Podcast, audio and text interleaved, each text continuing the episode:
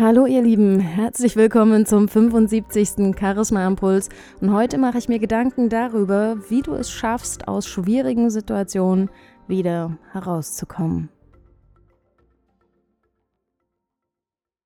Ich denke, jeder von uns kennt so Situationen, wo er denkt so, Mensch, irgendwie funktioniert das ja alles nicht, irgendwie habe ich gerade keine Kraft mehr und Lust schon überhaupt auch nicht mehr und eigentlich möchte ich am liebsten alles hinschmeißen und gar nichts mehr machen. Kennst du das auch, so Situationen? Ich glaube, gerade wir Selbstständigen oder Menschen, die eben wirklich hart arbeiten oder gerade Personen, die sich eben wirklich auch immer wieder Ziele setzen, kennen solche Momente. Also ich habe noch keinen Mensch getroffen, der mir nicht schon mal von irgendeiner so kleinen Lebens- oder Sinnkrise erzählt hat. Und die Frage ist dann, wie schaffst du es in solchen Momenten, wo es dich wirklich mal auf den Boden knallt oder wo du wirklich mal denkst, so, wie soll das jetzt eigentlich weitergehen?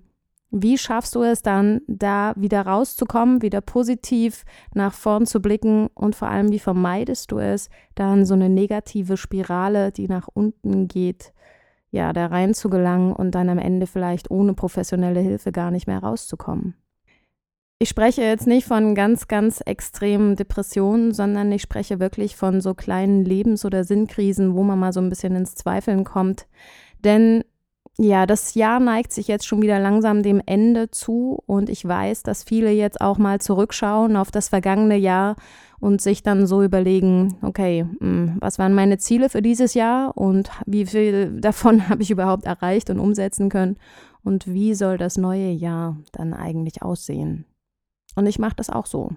Ich schaue dann auch mal zurück und denke, okay, wie hat es das geplant und wie sieht die Realität jetzt aus?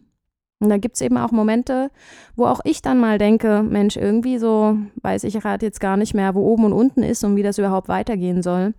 Aber es gibt Situationen oder es gibt Dinge, die euch da wirklich unterstützen und wieder raushelfen können.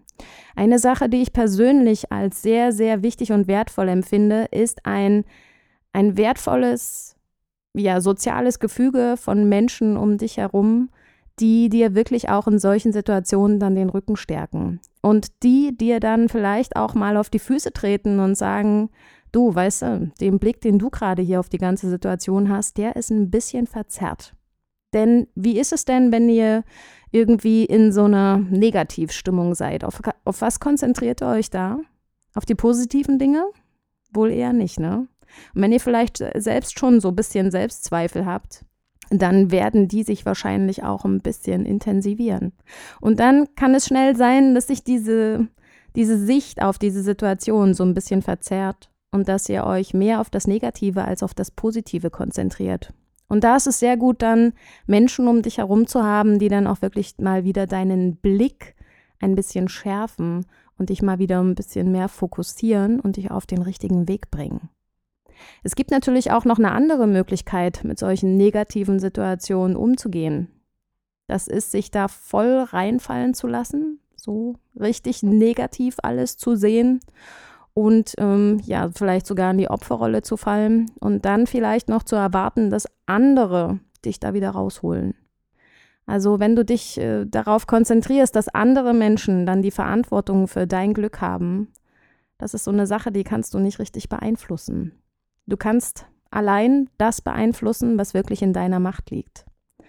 Also was mir persönlich immer hilft in solchen negativen oder schwierigen Momenten ist, dass ich mir angucke, okay, was habe ich jetzt hier für eine Situation? Was ist realistisch? Ähm, wie ist der realistische Blick auf diese Dinge?